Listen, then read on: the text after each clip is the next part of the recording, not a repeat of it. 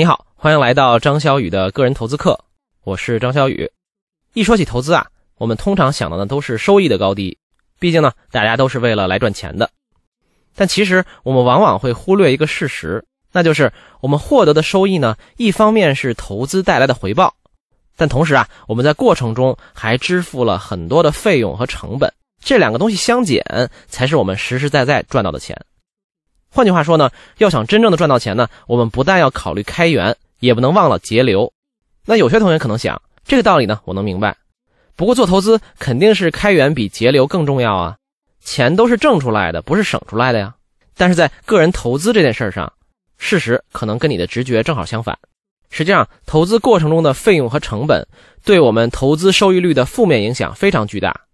很多投资者都是因为买了费用过高的产品。或者忽视了投资中的很多隐性成本，最终呢导致自己的回报非常凄惨。在这一讲呢，我们就来说说这个话题。既然要说成本和费用呢，我们就先得说说我们投资的时候最常遇到的费用都有哪些。对于普通投资者来说呀，我们最常见的投资方式就是购买各式各样的基金。那么一个典型的基金都会有哪些费用呢？我找到了国内一个著名基金公司旗下基金的招募说明书。翻到了基金费用概览那一页，我把截图呢也放在了文稿里。你会看到啊，在我们买一个基金的时候，其实涉及的费用多达十项，从管理费到交易费，从托管费到账户维护费，这些钱全部都是羊毛出在羊身上，是靠我们每个买基金的人来支付的。那么这些费用和成本加起来有多少呢？我们简单来计算一下。拿我举例子的这只基金来说，它的名称叫做沪港深精选股票型基金。一听呢就知道是投资股票的，这类基金呢一般费用比较高，比如它首先要收百分之一点五的管理费，那管理费呢主要就是用来支付基金经理和团队的工资、租办公室的费用、各种运营杂费的，而且这个一点五可不是一次性收取的，而是年年收，准确说啊是每天收，一年加起来呢会是你投资额度的百分之一点五，只要你在里面一天，他就要收你一天的费用。另外一个常见的费用呢是申购费，这是一个一次性的费用。这支基金的申购费呢是百分之一点五，也就是说，你买一百块这个基金，那么买进去的一瞬间，基金公司已经拿走了一块五，等于呢基金一到账你就剩九十八块五了。这个钱当然是被基金公司挣走了。还有一个隐藏比较深的费用啊，叫做赎回费。所以赎回费呢，就是如果你说我不想投资了，我要把钱拿出来，基金公司呢还要收你一笔钱。比如这支基金。如果你七天之内就赎回，要收走另一个百分之一点五的赎回费。当然了，如果你投资的时间更长一点，比如一到两年赎回，那费用呢就会降低到百分之零点二五。这也是鼓励你保持耐心、长期持有的一种方式。所以这些我们提到和没提到的费用，林林总总加起来有多少呢？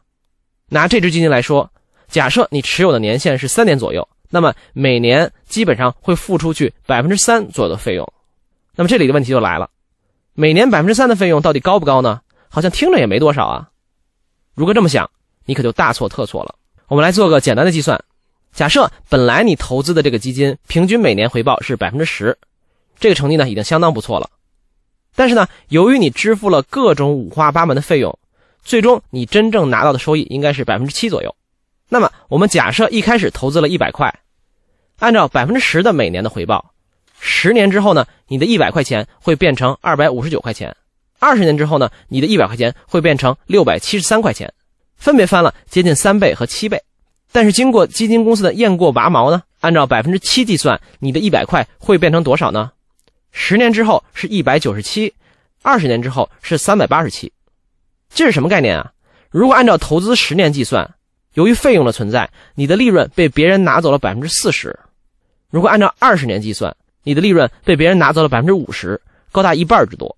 换句话说啊，仅仅因为这些看起来好像也没有多少的费用，你辛辛苦苦攒钱投资了二十年，最后一半的收益都奉献给基金公司和基金经理了。这听起来是不是实在有点荒谬？但是没办法，投资的时候呢，我们都爱盯着那个收益率的数字，而往往忽略了节省成本的重要性。而且，基金公司和各种财富管理机构非常清楚的知道这里面的门道。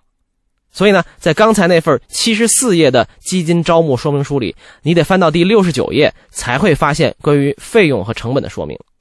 那么，为什么看起来每年只有一点点的成本，却会大幅改变我们的投资收益呢？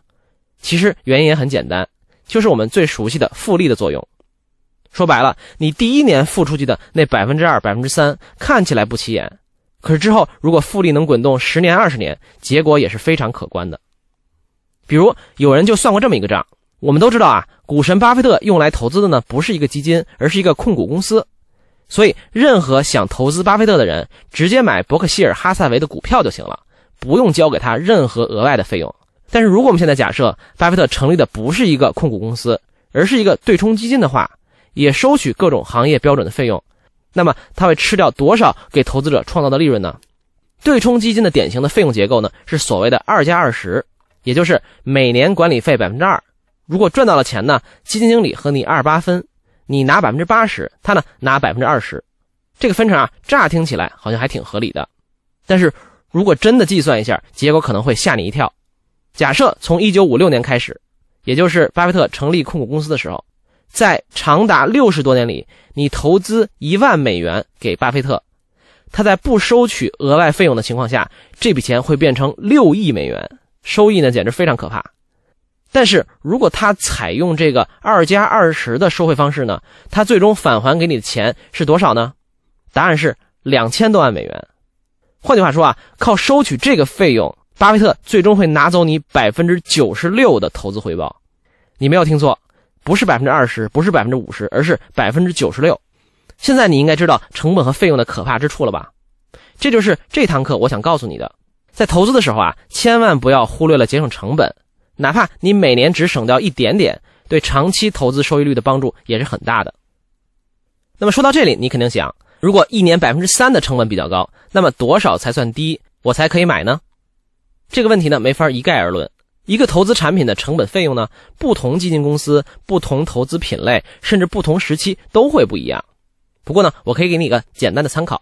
总体来说啊，市场上常见的基金里，费用最低廉的。就是类似于沪深三百指数基金这样的被动型宽基指数基金，这类基金啊，不需要人为干预，也不需要频繁的交易，单纯的跟踪市场就可以了，所以费用可以做到比较低廉。目前我们国家的沪深三百型指数基金管理费呢，基本在百分之零点五左右，加上托管费、申购费等等其他费用呢，一年平均成本大概会是百分之零点八到一左右。这个数字呢，可以给我们一个大概的参考。当然了，如果你关注美国市场，会发现现在美国最流行的指数基金费用呢，已经降到了令人发指的程度。比如领航集团的标普五百指数基金，代码呢是 VOO，每年的管理费只有神奇的百分之零点零二，算上其他各种费用，一年的成本可能连百分之零点零五都没有，比我们国家的主流基金来说，简直低太多了。在之前的课程里啊，我们提到过一个逻辑，就是即使是专业的基金经理，想要打败市场也是很难的。与其在无数个主动型基金里大海捞针，还不如呢去投资被动型的指数基金，起码呢能获得平均回报。但如果我们非要去买主动型基金，想要好的基金经理帮我们来管钱，有没有什么方法可以预测哪个基金比较好呢？业界大名鼎鼎的基金研究和评级机构晨星对此呢做过一个小研究。他们在对全球资本市场做了各种统计和测算之后呢，发现最好的预测指标居然是基金的收费。他们发现啊，收费越少的基金，总体呢就越容易成功。也就是说啊，你在投资之前，如果能想着给自己省点钱，不但能节流，可能还能获得更高收益。我在文稿里呢放了这个研究报告的截图和链接，你可以看到这个有点令人惊讶的研究结论。而且，收费越低表现越好这个现象，不只适用在股票型基金上，其他类似债券、平衡型基金，甚至国际基金都有这个规律。当然了，陈星也说，这只是一个统计学上的相关性，不代表基金收费低就一定会带来好业绩。但毫无疑问，如果你在投资的过程中懂得节省费用、降低成本，你成功的可能性就会进一步提高。好了，来总结一下这节课的内容。第一，对于投资来讲呢，成本对于收益的影响呢，其实比我们想象的要大得多。哪怕只要在成本上每年节省一点点，长远来看，你的收益也会有大幅提高。在衡量费用的时候呢，我们可以参考我们国家沪深三百型指数基金的典型的平均费用，大概呢是百分之零点八到百分之一左右。第二，根据晨星的研究表明啊，主动型基金的费用和收益呢呈负相关性，所以即使你非要去买主动型基金，也要有意识的去节约成本。那最后呢，还是给你留一道思考题：你在投资中注意成本吗？有没有什么经验和教训值得分享呢？欢迎在文稿后面留言。OK，这就是这一讲的主要内容了。下节课呢，是我们第二模块的问答时间，我们来集中回答一下各位同学在这个模块里提出的问题。我们下一讲再见。